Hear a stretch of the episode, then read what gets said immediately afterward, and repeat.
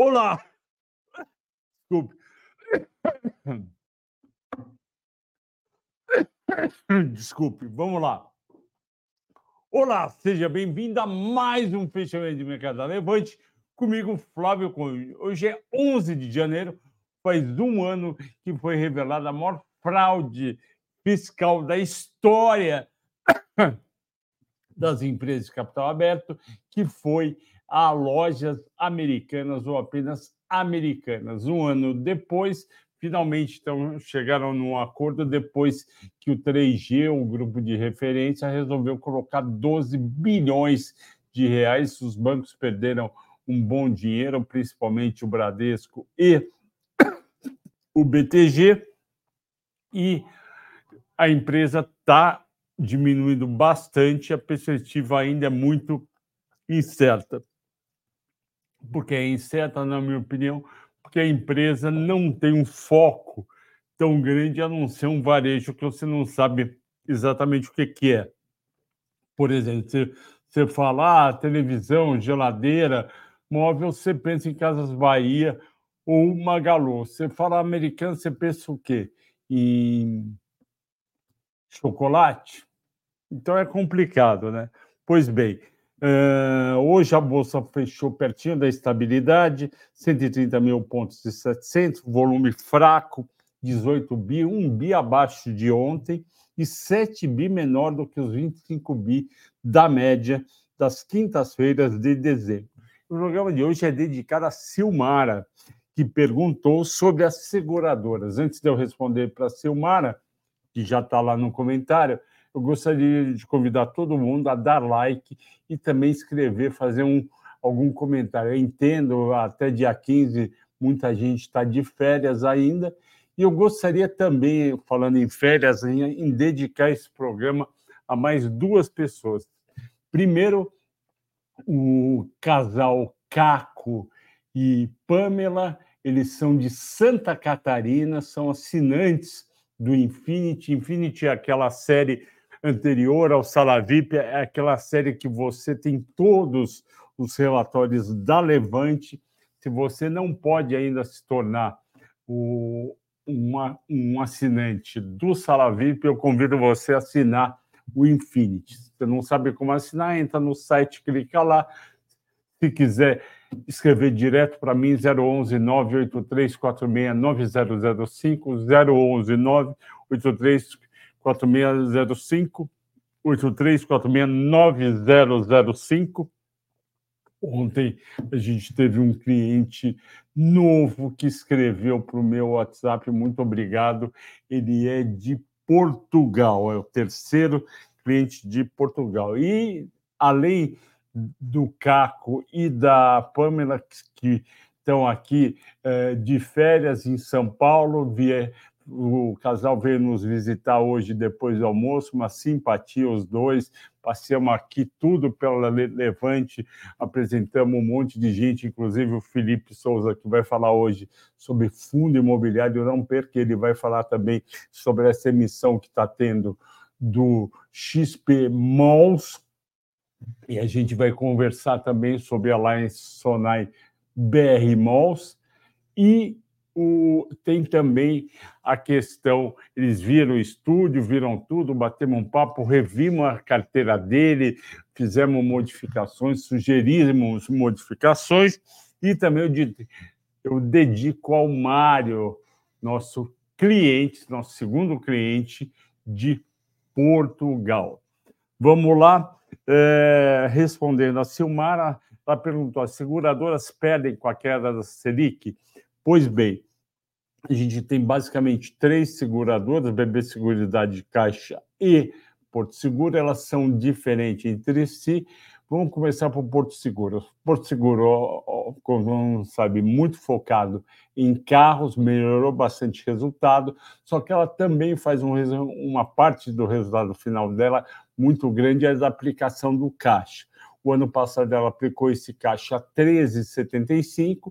Este ano ela vai aplicar uma média aí do ano em torno de 10%. Então é, ela tem uma receita menor esse ano e, portanto, tem a chance de cair um pouco o resultado dela em relação ao do ano passado, que pode ser compensado com a parte operacional.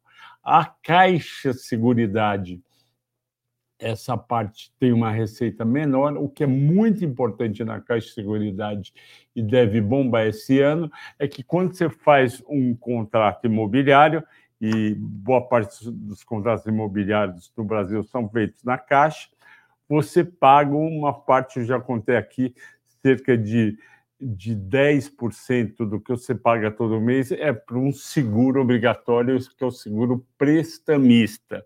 Ou seja, se a pessoa morrer no caminho, a Caixa paga, só que a maioria não morre e paga esse seguro para a Caixa prestamista, é receita na veia. Como a gente está esperando um 2024 muito forte na área imobiliária, principalmente na área do Minha Casa Minha Vida, porque a gente teve os últimos dois anos muito forte os lançamentos e vendas na alta renda e na média renda. Esse, por quê? Por que foi muito, não foi forte ah, o, o Minha Casa Minha Vida? Primeiro, o último ano do governo Bolsonaro, o governo Bolsonaro não dava muita bola para Minha Casa Minha Vida. Depois, no primeiro ano do, do governo Lula, teve aquela entrada, vamos reformar, reformaram muito bem feito Minha Casa Minha Vida em julho e agora deve pegar fogo com taxa de juros mais alta. Portanto, a Caixa deve muito bem.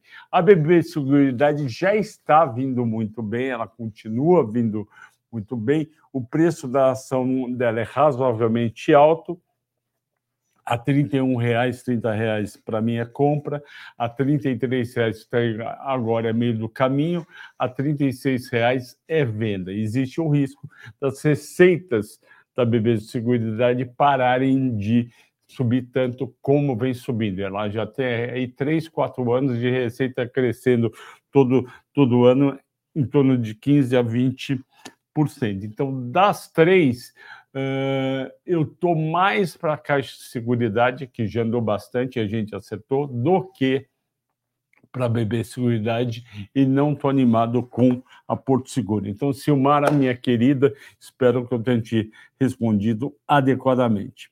Pois bem, por que, que a Bolsa eh, performou eh, e terminou na estabilidade? O que, que acontece? O Bovespa abre de manhã com uma perspectiva positiva porque subia petróleo, o petróleo estava subindo é, 2% de manhã, subia 1,20 o minério de ferro. Então, você já tinha de manhã, 9h30 da manhã, o, o ADR no pré-market de Nova York subindo. Então, você via Petro Vale subindo, você falava, beleza, hoje a gente vai ter meio por cento a 1% de alta. Só que você tinha dois números cruciais que não foram bons que saíram de manhã e era esperada há muito tempo, que foi a inflação brasileira e a inflação dos Estados Unidos.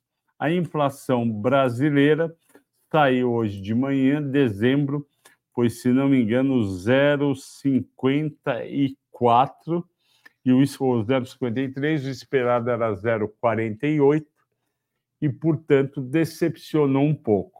É preocupante? Obviamente não é. 0,48 e 0,53 é muito próximo. Seria preocupante se todo mundo tivesse vendo 0,48 e viesse 0,70 ou 0,80, mas não foi o caso.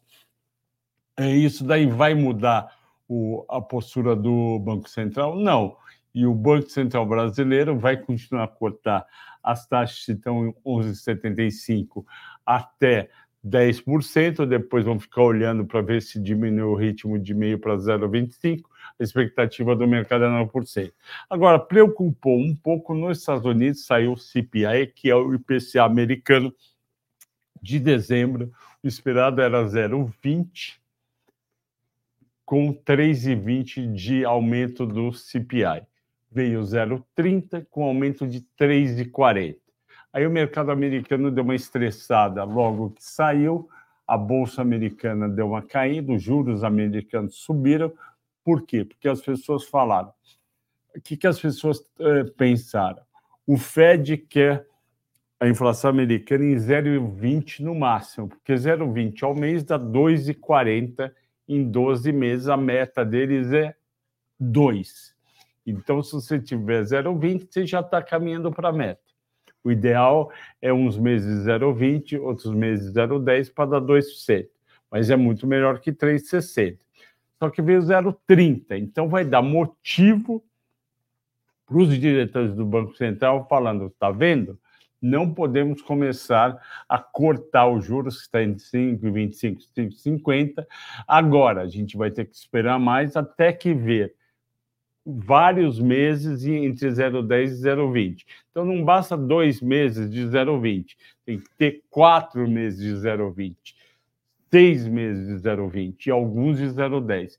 Então, a chance de baixar os juros, de cortar os juros em 0,25, está muito mais para o segundo trimestre do que para o primeiro. Eles estão usando março para o primeiro trimestre e maio para o segundo. As apostas de corte em março estavam em 67% antes da, de sair o CPI, agora tem 0,65%. Em 65%. A queda é muito pequena, eu não acredito que vai ter corte em março. Só vai ter corte em março se a gente tiver 0,10 em janeiro, 0,10 em fevereiro, eu acho pouco provável. Então, essas duas medidas de inflação mexeram com o mercado e o mercado deu uma certa, é, uma certa esfriada. E aqui a gente está com volume muito baixo. Diz que o 18 bi está falando para mim, o 19 de ontem, o 17 de, de ontem, está falando o seguinte: a 130 mil pontos tem pouca gente querendo comprar. O que manda é o fluxo comprador, não é o fluxo vendedor. Porque não tem gente precisando vender. Então, vai ter negócio se vier gente comprar. Não está vindo volume suficiente para comprar, então o mercado não anda e acaba caindo todo dia 0,10, 0,15, 0,20, 0,30. Eu já falei para vocês aqui, eu acredito mais em 128 mil para começar a chamar comprador. Pois bem, eh, subiram Petro, Vale Prio, Prio muito bem, graças a Deus, e caíram MRV, Bradesco, Localiza, Ambev e Gerdau. Entre as 15 mais negociadas, entretanto, a gente teve 11 subindo. Tudo subindo pouco. Vale 0,60, Petro 0,90, Prio muito bom, 2,80 e Tubes 0,10. Eletrobras 1,60, porque foi aprovado a incorporação de Furnas, Magalu 0,90, Banco do Brasil 0,50, Sabesp, Yes 2,60, a gente está recomendando desde o começo do ano passado, graças a Deus subindo, B3 0,50, Açaí Yes 2,60. Apenas quatro caíram entre as mais negociadas. Bradesco 0,30, MRV 10 vou falar no, no final, porque o Rente 3 saiu aqui dois, é, menos 10, não é menos 10, é menos 10 e 60, graças e, e não fui eu que derrubei, obviamente, a, a Localiza, mas ontem à noite, no relatório do Melhores Ações, eu tirei Localiza da carteira e coloquei é, BTG Pactual. Por que, que eu tirei Localiza? Porque uh, me incomodou o resultado do terceiro trimestre, que não foi grande coisa, a companhia com dívida alta, 2,7, 2,7 vezes é, dívida líquida sobre EBITDA, eu acho muito alto.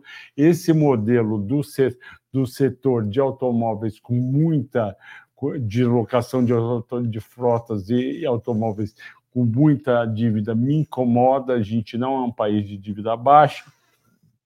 Essas empresas já consolidaram, o mercado delas não está crescendo tanto como poderia, e uma coisa uh, que está pegando a rentabilidade delas. Antes, em questão de oito meses no máximo, eles compravam o carro com preço mais barato, porque vocês sabem, as locadoras têm desconto do ICMS, usava o carro oito meses, alugava, alugava, fazia receita, no oitavo, nono mês, botava para vender na lojinha deles, vendia pelo preço cheio, ganhavam dinheiro. Era uma, é, ser, passaram a ser a maior rede de vendedores de carro usado. Só que agora eles não estão conseguindo repor a frota com a velocidade de antes. Por quê? Porque desde a pandemia, a cadeia de suprimentos da indústria automobilística ficou mais devagar, melhorou, mas ficou mais devagar, e eles passaram a ter uma prioridade maior em carros de maior valor agregado, principalmente SUV. E aí, justamente aquele carro básico mais barato que a locadora costumava comprar, a produção continuou, mas não está no que não está no que eles gostariam de ter. Então, eles estão sendo obrigados a ficar com os carros em torno de 10 a 12 meses. Aí eles têm mais gasto com manutenção do carro e demoram mais tempo para fazer dinheiro com a venda do carro. E se o carro é vendido com 12 meses, tem um valor diferente de oito meses. Então, eu tirei coloquei no lugar do BTG Pactual. Por quê? Porque esse ano vai ser o ano do mercado de capitais. Toda vez que você tem uma subida alta da bolsa num determinado ano, no, que foi 2023, o ano seguinte aquece as operações do mercado de capitais. Por que, que aquece? Porque o valor das empresas está bem maior e com esse valor bem maior possibilita várias operações de IPO, porque você consegue precificar o IPO num preço que o vendedor, o dono da empresa quer fazer, viabilize, que eu acredito que vai ter muito, já falei aqui, várias operações de follow-on, ou seja, de emissão de ações. Tem muita gente aí endividada que eu acho que podia fazer emissão de ações, já falei várias aqui no programa, e com tudo isso vai esquentar, vai voltar a esquentar o mercado de M&A, porque é mais dinheiro, mais IPO, as empresas pegam dinheiro, as empresas que pegam dinheiro em IPO, follow-on, tendem a comprar outras empresas, então é uma roda que nem aquela bola de neve que sai da montanha, ela já saiu em 2023 e está rodando. O BTG está muito bem colocado, como a XP também está, para ganhar dinheiro com isso. Eu escolhi o BTG no lugar da MRV. Espero que dê certo para a carteira nossa, chamada as melhores ações. Petróleo subiu 1,20 a 77,70, com atenção no Oriente Médio. Eu, eu, eu chamo, eu, eu, eu destaco o seguinte: a gente tem a guerra do, de Israel e, e do Hamas, que não não gerou aumento do preço do petróleo. A gente tem esse problema aí daqueles grupos do Iêmen do Sul, é, dificultando a passagem de navios. Com tudo isso, o petróleo não volta para 70 dólares. O petróleo não volta, não volta para 80 dólares. E por que, que não volta? Porque o estoque de petróleo nos Estados Unidos está aumentando. É um baita. Per... O estoque de petróleo nos Estados Unidos é um baita termômetro de tá, como está a oferta e a demanda se está aumentando o estoque, é porque está sendo consumido menos do que está sendo produzido. Então, ou você ajusta a produção ou você aumenta o consumo. Quando, como você não consegue aumentar o consumo, você não consegue obrigar as pessoas, as empresas a, colocar mais diesel, colocar mais gasolina, você tem que atuar na produção. O OPEP tentou, não conseguiu fazer um acordo tão satisfatório, está esse desequilíbrio. Por isso uh, que não está melhorando. E um abraço para o meu amigo Jorge Mário, cliente nosso do, do 1 mais 10, que uh, pediu para eu fazer essa análise. E, e além das do petróleo ter subido, as, petro, as Juniors Companies subiram no Brasil, 3R 1.1, Enat 0,75, Prio 2.8. As, o, é isso. É, é isso. Uh, deixa eu colocar aqui no lugar certo. Uh, as bolsas americanas começaram hoje em leve alta, com o pessoal animado com o CPI, saiu CPI, elas foram para estabilidade, andou mais um pouco, caíram, depois voltaram no fim da tarde, e eu já falei o que aconteceu com a expectativa. E tem um rumor aí que amanhã o resultado do Citigroup vai ser fraco, ele, de, ele, deve, ele deve apresentar um prejuízo com moedas em torno de 800 milhões de dólares. Sétimo fator do dia, o dólar recuou 2 centavos para 4,87. Oitavo fator do dia, como foi a última informação de investidor estrangeiro? Na segunda-feira, dia 8 de janeiro, eles entraram com um bi 300, é muita grana, e o Ibovespa avançou 0,31. No mês, 3, e do, 3 bi 200 é um número excelente para apenas oito dias corridos, sendo que foram cinco úteis, é um, é um número muito bom. E prova aquilo que eu falei ontem, que quem está vendendo é investidor institucional, está aqui o número, o institucional já vendeu 4 bi e 200. E o individual, nesse mês, já comprou 920 milhões que, que a gente tem falado para os nossos clientes? A gente tem falado: olha, não é para vender tudo de bolsa, é para você olhar para a sua carteira e falar: essas ações já subiram e não tem muito espaço, eu vou vender e vou comprar ações que não subiram tanto.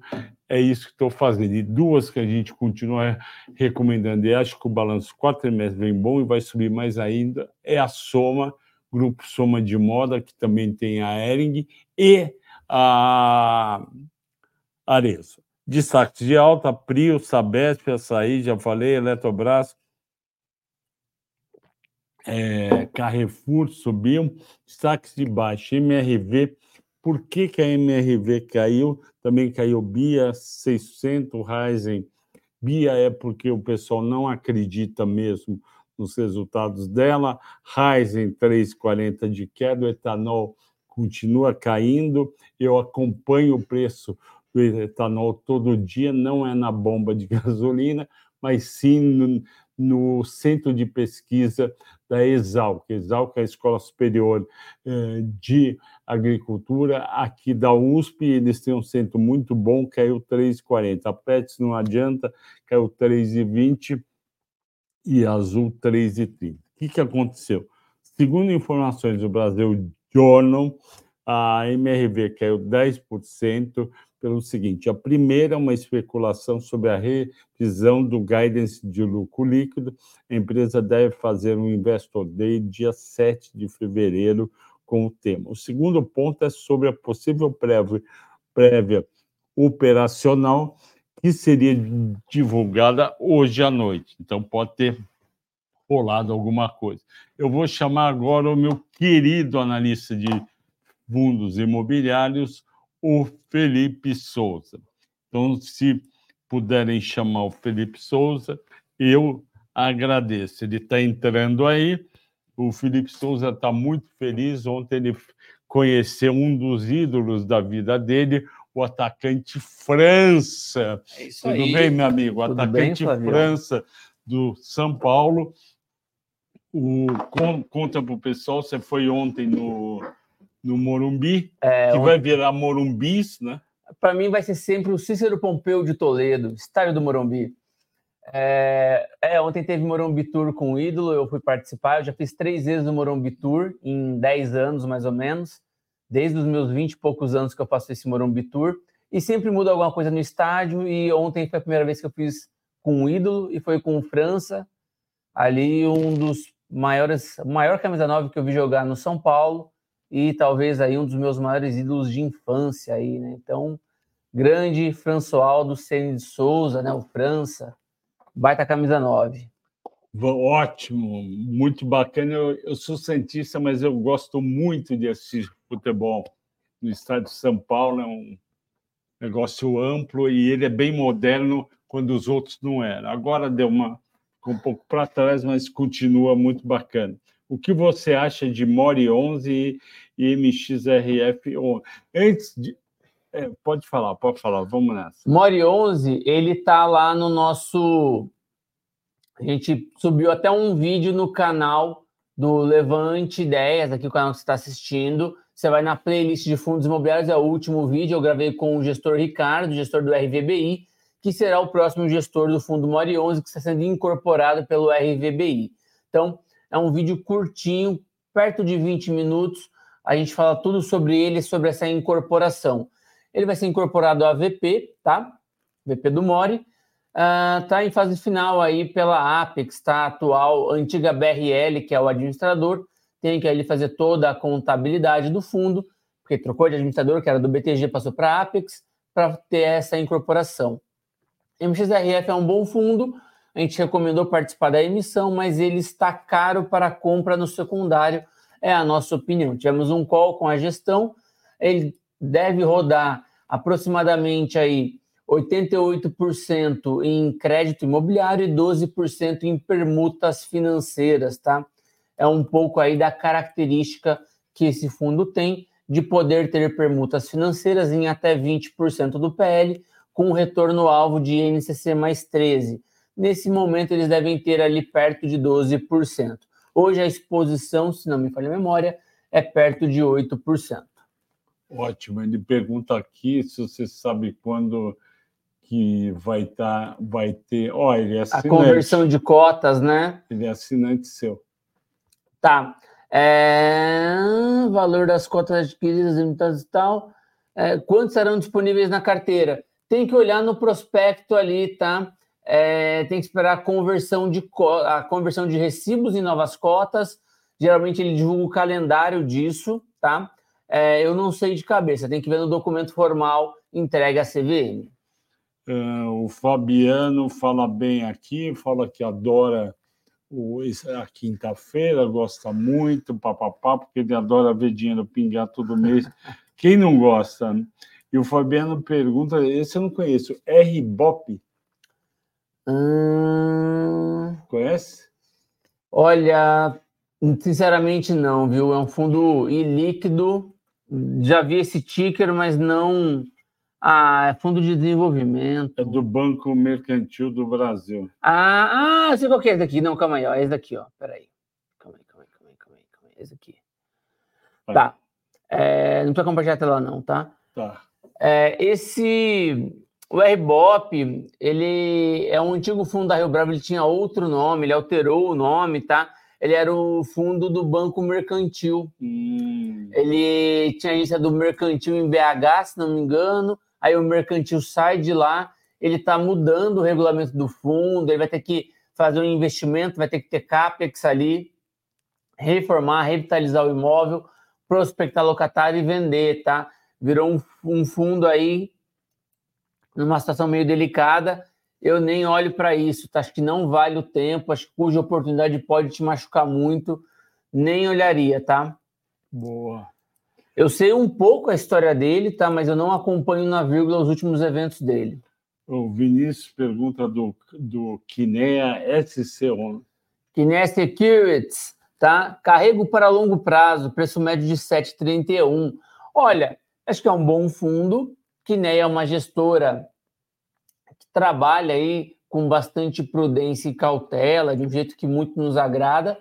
É, eu, particularmente, acho que o fundo está bem precificado. Você encontra boas oportunidades no mercado secundário ainda descontado e eu optaria por elas. A gente subiu o nosso FII anteontem, ele já está à disposição atualizado no nosso site.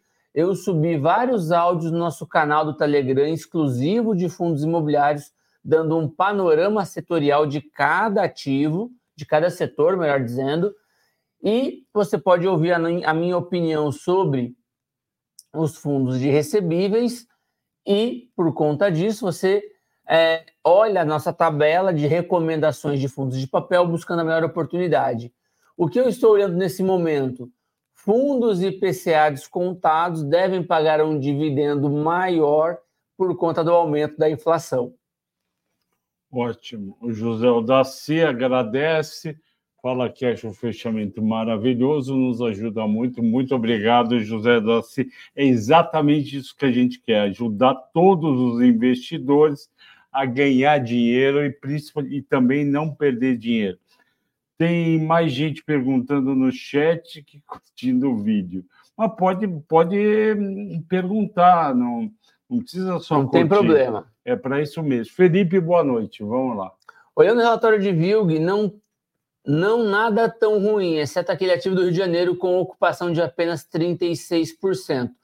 Por que vai tão mal? Tem salvação? Se fosse substituir, qual seria a alternativa? Boa. Vamos lá, olha, acho que viu nesse preço né, que ele está hoje, fechou em 92, 93 reais, eu não venderia, tá?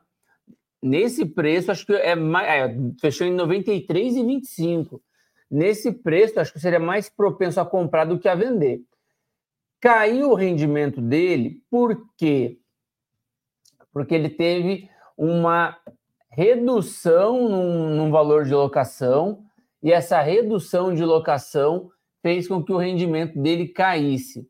Ele tem essa dificuldade ali, ele tem muita exposição ainda na região de extrema, apesar da mudança fiscal que a gente teve de, né, de reforma tributária que a gente deve ter, vai ter um prazo de 10 anos para que se evite aí, né, é, esse impacto de uma única vez na operação dos estados também de receita e arrecadação com a mudança do, do imposto na reforma.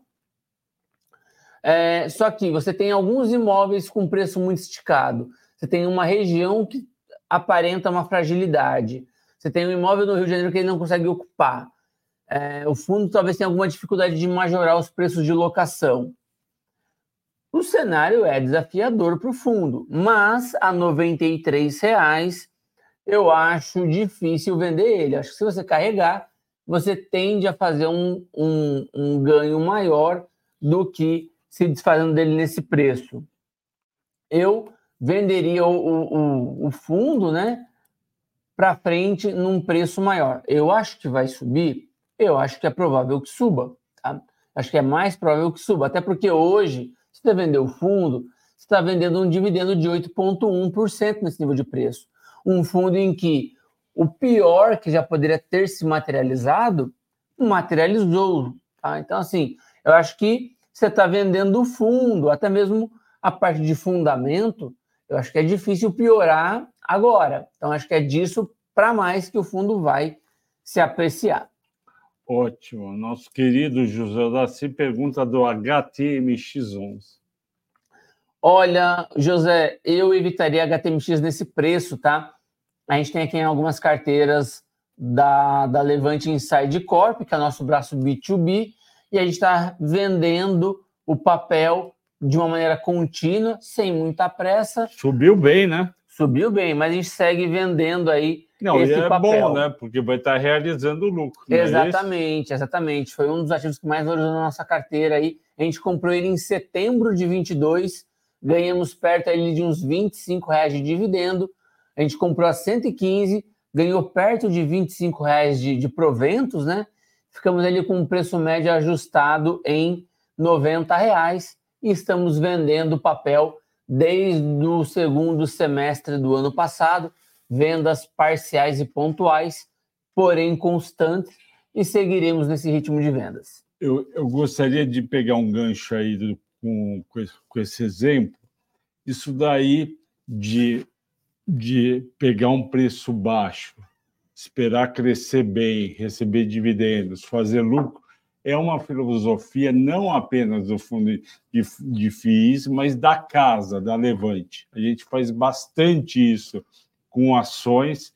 O Felipe também faz muito bem com fundo imobiliário, porque é esse o nosso trabalho: achar bons ativos a preços subavariados, portanto, atraentes, e depois que sobe muito, a gente começa a pensar em vender, principalmente quando começa a ficar um pouquinho caro. Uhum. Então, essa é a filosofia da casa não é uma casa de especulação, mas é uma casa de estudo, compra o ativo barato e lá na frente, dali a seis meses, um ano, um ano e meio, a gente recomenda a venda. Uh, Monael, Monael, você considera o PVBI 11 um bom fundo? Considera um excelente fundo, tá? O que a gente olha muito para ele, a gente não tem em nenhuma carteira nossa nesse momento. Ele está no nosso FIGAD, tem um bom potencial de upside, só que ele tem aí um ponto de atenção muito grande agora, tá? Em abril desse ano, que é a renovação da Prevent Senior. Prevent Senior hoje representa ele perto de 35 a 40% da receita do fundo pós essa última emissão. E eu acho que a Prevent Senior vai reduzir esse aluguel, sim. Acho que a Prevent Senior não vai manter. Inclusive, a Prevent Senior ela deixa os seus documentos contábeis à disposição no site. Você pode visualizar lá e você vê que Prevencenor está perdendo qualidade de crédito ao longo do tempo, está perdendo capacidade de pagamento e esse é a despesa imobiliária mais alta do fundo, aliás, da empresa, que é o aluguel para o fundo, tá? E eu acho que vai ter sim uma redução ali. Onde é, fica o. Na Brigadeiro Luiz Antônio, perto do Hotel Unique, tá? Hum, é, o prédio, é um prédio gigantesco ali da Prevenciênio, é o, pré, é o prédio mais alto ali da rua. É aqui perto, né? É, é o que mais chama a atenção ali, junto de um posto de gasolina, ali, bem perto de um posto BR. é, o que, que ele chama a nossa atenção, tá? Hoje, a Prevenciênio está pagando perto de 180 reais o metro quadrado ali e não tem imóvel equivalente na região, porém os imóveis que tem jogam um preço lá embaixo. Aí você tem imóveis na Paulista que são perto, mais baratos, numa média ali de 130 a 140 reais, e você tem a Chucrizaidan com muita vacância ainda, onde você aluga em prédios tão bons quanto por um preço ali perto de 100 reais. O problema é acesso para os funcionários. Né? Exatamente. Né? O plano da Zaidan é acesso aos funcionários. O que, que a gente está trabalhando aqui, que a gente está especulando aqui, tá? A gente conversou com o gestor, o gestor falou que não deve ter é, uma redução, ele acredita que ele só não vai repassar o IPCA. Eu acho, eu sou um pouco mais pessimista, então a gente está colocando um pênalti de 20% no valor do aluguel na nossa modelagem, tá? E por isso a gente está evitando o fundo nesse momento. O, que, o, o pouco que eu entendo, Monael, vendo aqui que, o, que a cota subiu 19,45 em um ano, é que é para vender, né? não é para ter. É, é, acho que o, o, principal ponto, acho que ele vai valorizar mais, a médio e longo prazo esse fundo vai muito bem, ele Mas fez boas aquisições agora. No curto prazo dá para trocar e nós fizemos isso para todos os clientes da Levante, tá? Todos fizeram isso. Na asset da Levante não tem ninguém comprado em PVBI, no B2B da Levante não tem ninguém comprado em PVBI e no Levante 10 não tem ninguém comprado em PVBI. Por quê? se tudo der certo, o gestor realmente for assertivo e ele apenas não repassar o IPCA, tá bom pra caramba, não tá vai mudar muito. Também. O Agora, problema é se sair. Se der errado, se sair, se reduzir aluguel, o que for, a cotação vai sentir. Imagina 35% da receita do fundo sofrendo 10% ou 20%, como eu espero que pode de, acontecer. De desconto. Exatamente é 7% da receita do fundo que reduz.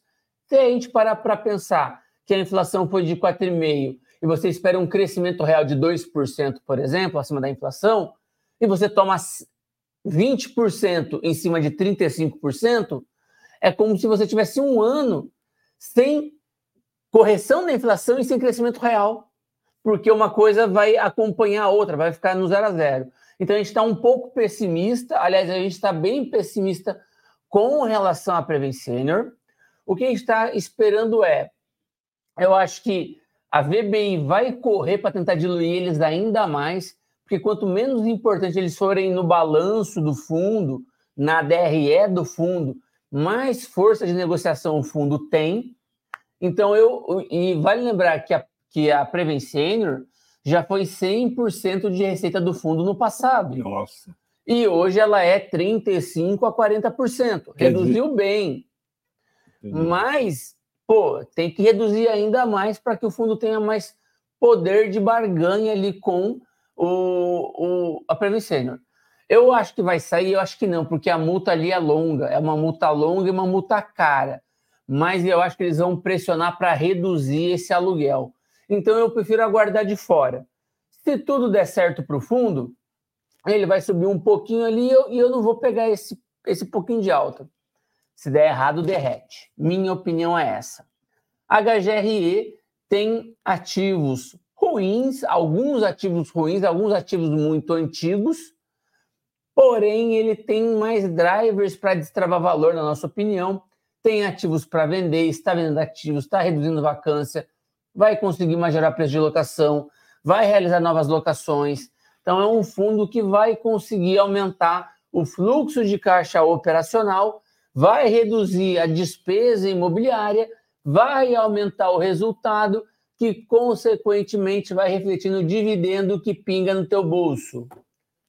É isso, tá? Então, assim, inclusive a gente está vendendo, a gente vendeu tudo que a gente tinha de PVBI para comprar, é, em parte, HGRE, mas não só HGRE. Se você quiser saber quais outros, assina o relatório. Assina. Aliás, tem relatório novo hoje à noite, é isso? Tem emissão do XPML, tá? A gente até vai tocar nesse assunto aqui. Vamos cobrir também o HSML. E o que eu quero chamar a atenção para vocês? Falei hoje com o Bruno Santos, a gente vai ter uma reunião semana que vem e finalmente decidimos aumentar o preço. Estava barato demais. É R$ 29,90, vai subir para R$ 39,90, tá? Então, eu, de tanto martelar, o pessoal realmente viu que tinha que subir o preço, vai para R$ 39,90 a assinatura de fundos imobiliários. Então, se você ainda não é assinante, quiser pegar o preço antigo, R$ 29,90 já está com data marcada para acabar e vai passar e, vai, e passará a ser R$ 39,90. Em algum momento desse primeiro semestre, teremos cobertura de fundos de infra também. Eu acredito que vai ficar para março, tá? Porque a gente quer fazer uma cobertura boa, muito melhor do que a gente tem visto no mercado. Então, a gente quer entregar algo realmente bom de fundos de infra. Então, você tem fundo imobiliário e você já tem Fiagro. Vai ter fundo de infra também.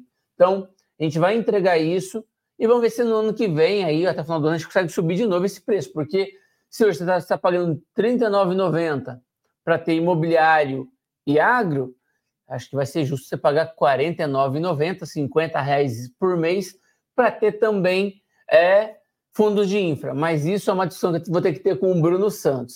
Acabo de ganhar uma batalha, já estou precisando na próxima já, que é tá subir certo, o tá preço, tá porque eu quero entregar mais para vocês, quero ter vocês comigo para assinar tudo de fundo estruturado, imobiliário, agro e infra, e aí nada mais justo também do que tentar cobrar um pouquinho Sim. mais para entregar algo muito bom para vocês e uma cobertura sempre séria. Concordo plenamente. plenamente. Que eu não respondi ele. Vamos soltar o relatório, tá? A gente teve uma conversa com o gestor. Monael, aguardo, aguardo o relatório que você vai gostar bastante. Eu acho que o relatório vai sair até segunda-feira. Monael, você é nosso cliente assíduo. Muito obrigado. Dê o like, faça um comentário. E, Monael, pega lá o link dessa live e passa nos seus grupos de WhatsApp. A gente vai agradecer bastante a propaganda. Por favor, não, não precisa pedir desculpa pelo monte de perguntas. Pode mandar, a gente gosta. Faz parte. Mário Sanches, um grande abraço para você. De Porto Alegre, o Sari 11 está perguntando, Vladimir. Eu acho que o Vladimir é novo nas perguntas. Uhum. Muito obrigado. Olha, eu não venderia agora, tá? Acho que a gente conversou com o gestor, Felipe Sister, ali. A gente acha que não deve melhorar tão rapidamente, mas não tem tanto downside. E a questão é: você tem muita simetria, embora o evento que vai destravar valor no fundo possa demorar um pouco. É, a gente acredita que até final do ano isso vá se materializar e assim, acontecendo, não é que o fundo vai andar 5%, 6%. Isso para que ele ande de 15% a 20%. Então, assim, eu acho que você não sai no zero a zero. Você franco com você. Mas, mas dá para sair muito melhor. Então eu não venderia ele agora. Concordo com o Felipe, Vladimir. Vamos nessa que ao longo do ano você vai recuperar uma parte do prejuízo, não é isso? É isso aí.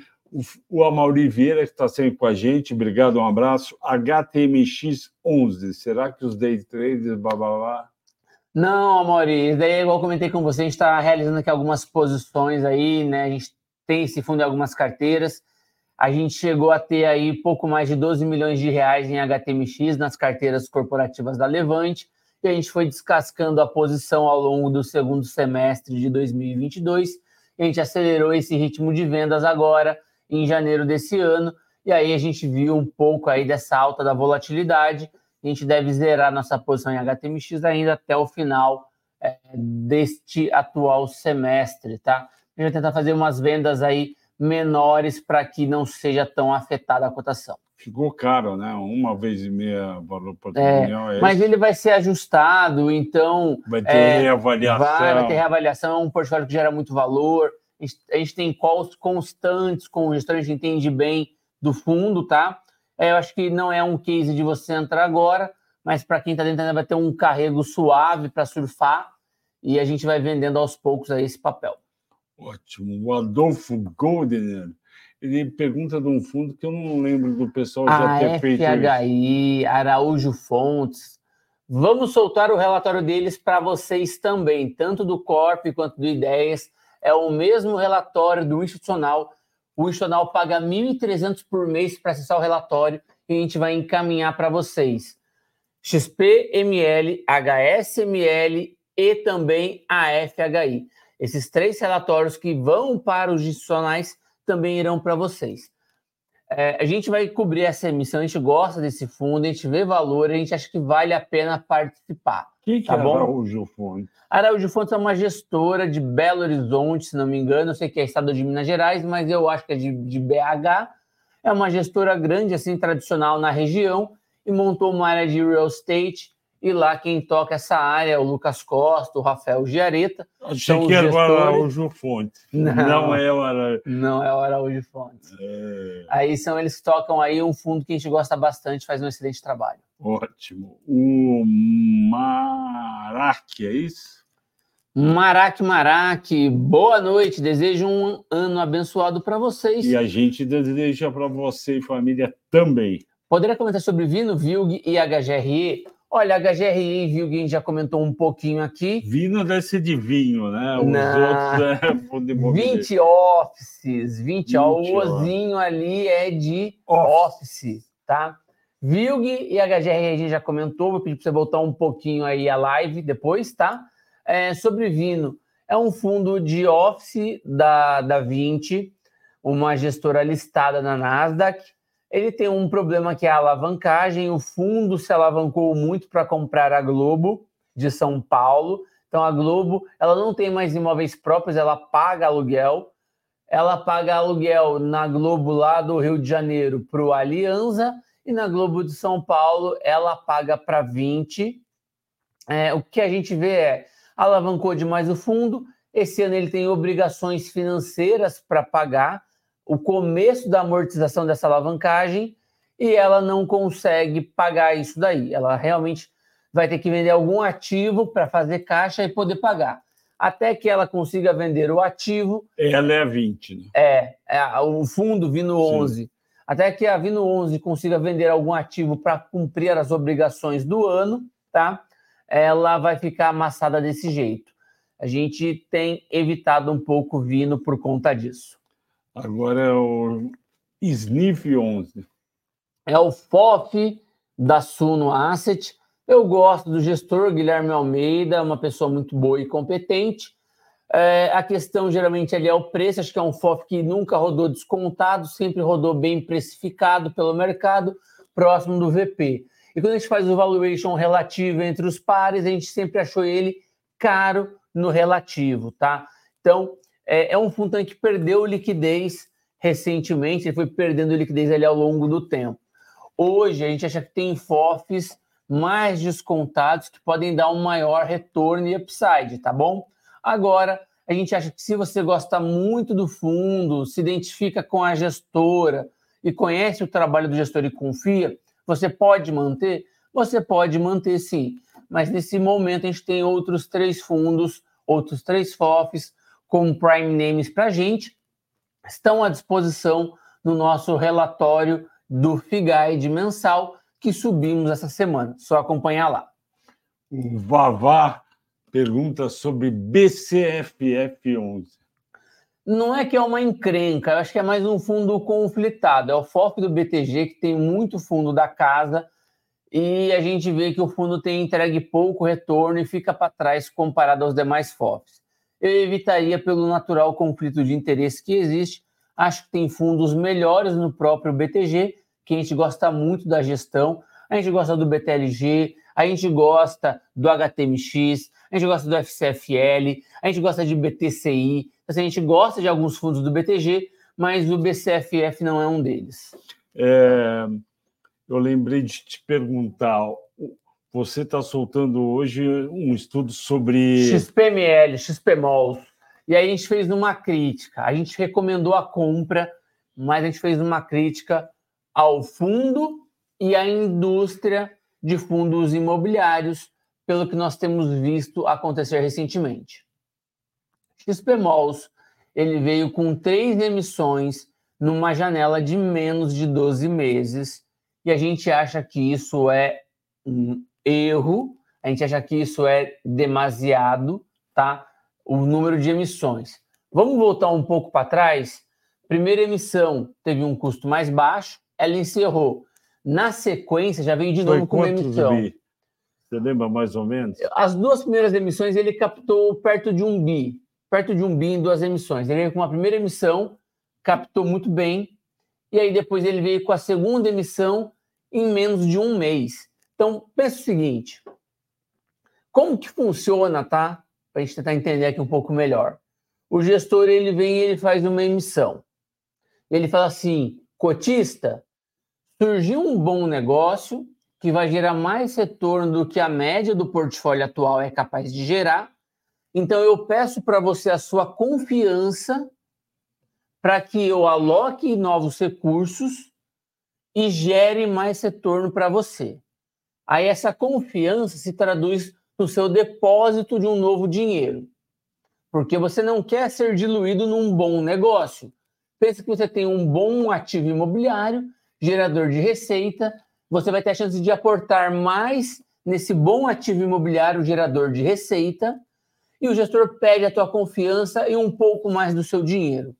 Você confia nele e dá esse dinheiro, esse recurso financeiro, esse ato de que você confia na gestão.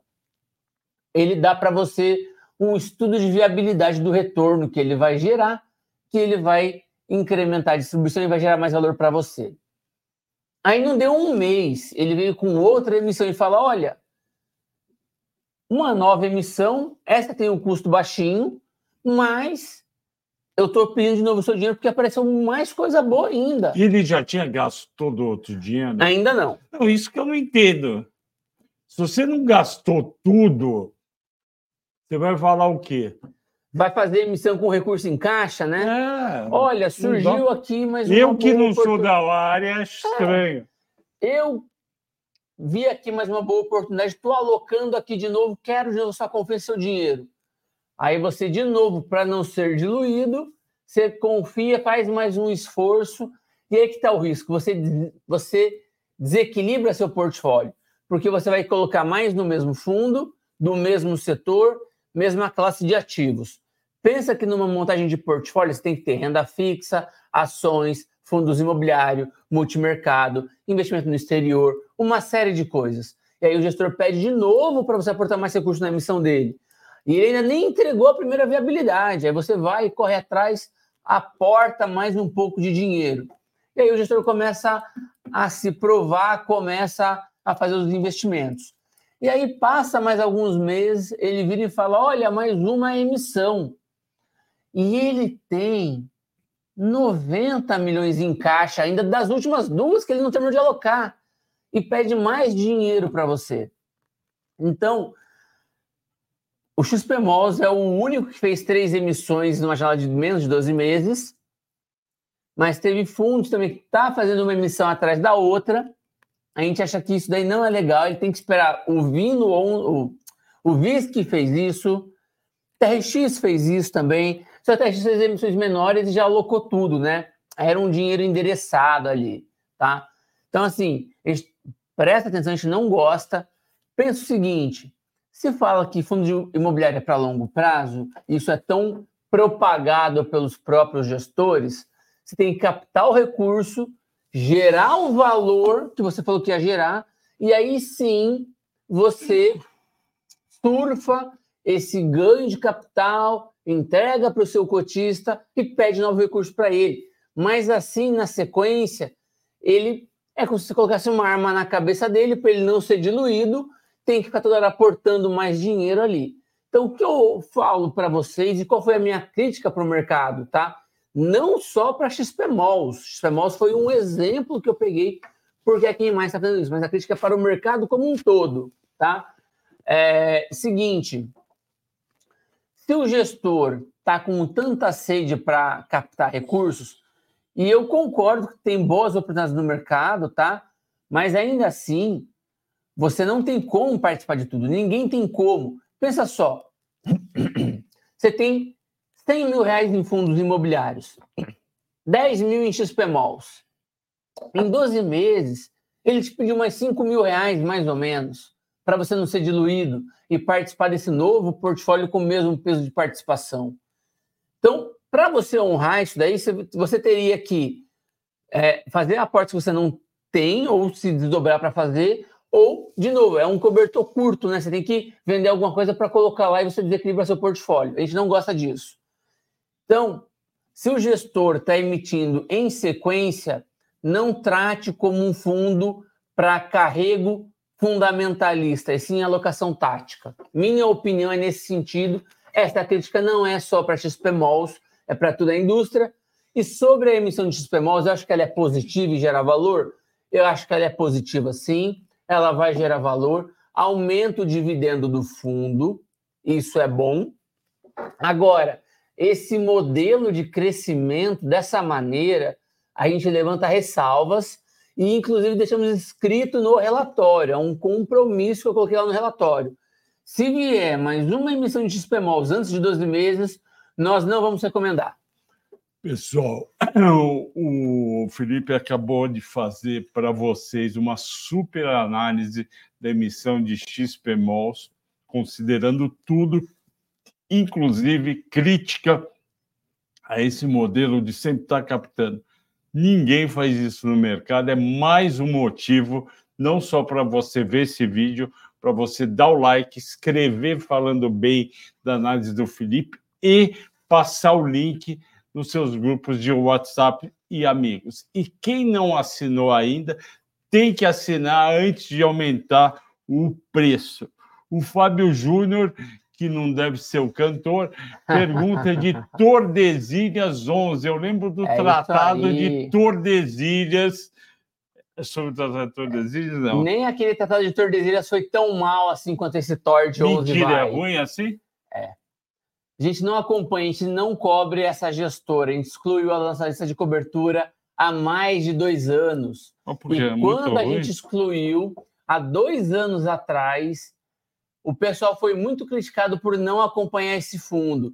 E depois ali de uns nove meses veio aquela enxurrada de coisa ruim tá? Para não dizer bem ah, o quê. É, ela é do Gramado Park. É, aquele grupo lá, aquele grupo lá famoso, tá? Eles não pagaram aluguel dos terrenos é, que eles tinham. É um fundo aí todo essa gestora é toda enrolada, ela criou vários veículos, ficou cruzando dívida em equity na cabeça do mesmo cotista, é, financiando obras, às vezes com garantias muito frágeis. Então, assim, a gente nem coloca nossos clientes nisso, tá? Não colocamos há mais de dois anos, é importante dizer, porque muita gente tirou depois que deu ruim, a gente tirou antes de dar ruim e fomos criticados por tirar antes de dar ruim.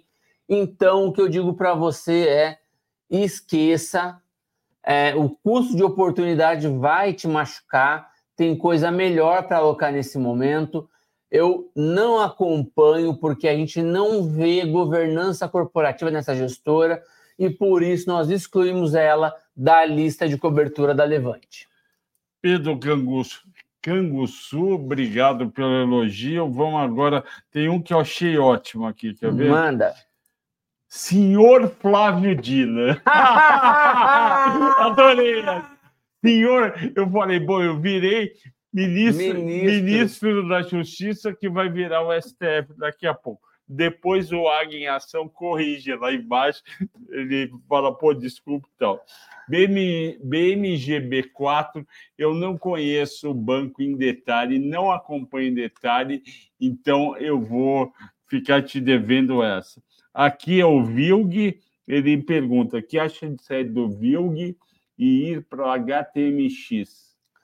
Olha, é... sai de HTMX, cara, acho que você pode sair de HTMX sim, tá? Nesse preço acho que vale a pena sair. Eu não venderia VILG nesse momento, acho que está muito descontado. E BTLG é uma boa, mas eu não venderia VILG nesse preço para ir para BTLG. Tá, aqui me perguntam sobre Gerdau por longo prazo. Eu já contei aqui, Luciana, Gerdau é a melhor, uma baita empresa, um dos cinco grupos mais bem-sucedidos no Brasil, só que o momento não é positivo. Então, não é para ter em carteira. Eu agradeço principalmente ao Felipe, foi excelente, parabéns como sempre. Pessoal, vamos assinar. R$ 29,90, hein? R$ 29,90 tá de graça. Tá, tá, e ó, só faltava ser uma promoção do McDonald's e vem a batata e vem. Não, porque na verdade é, porque, porque... já tem fundo imobiliário fiado. Não, o fundo imobiliário. Vamos lá, o fundo imobiliário é o sanduíche. É. O Fiagro é a Coca-Cola ou o suco de laranja. E agora é. ainda vai ter a batata que vai ser o FIINFRA. Vai ser o FIINFRA. Pessoal, muito obrigado pela audiência e pela paciência. Foram um minuto e uma hora e dois minutos que passou voando. Para mim, não levou dez minutos. e a gente agradece a todos. Escrevam, dê o like, passa para os amigos. Valeu, pessoal. Tchau, pessoal. Até.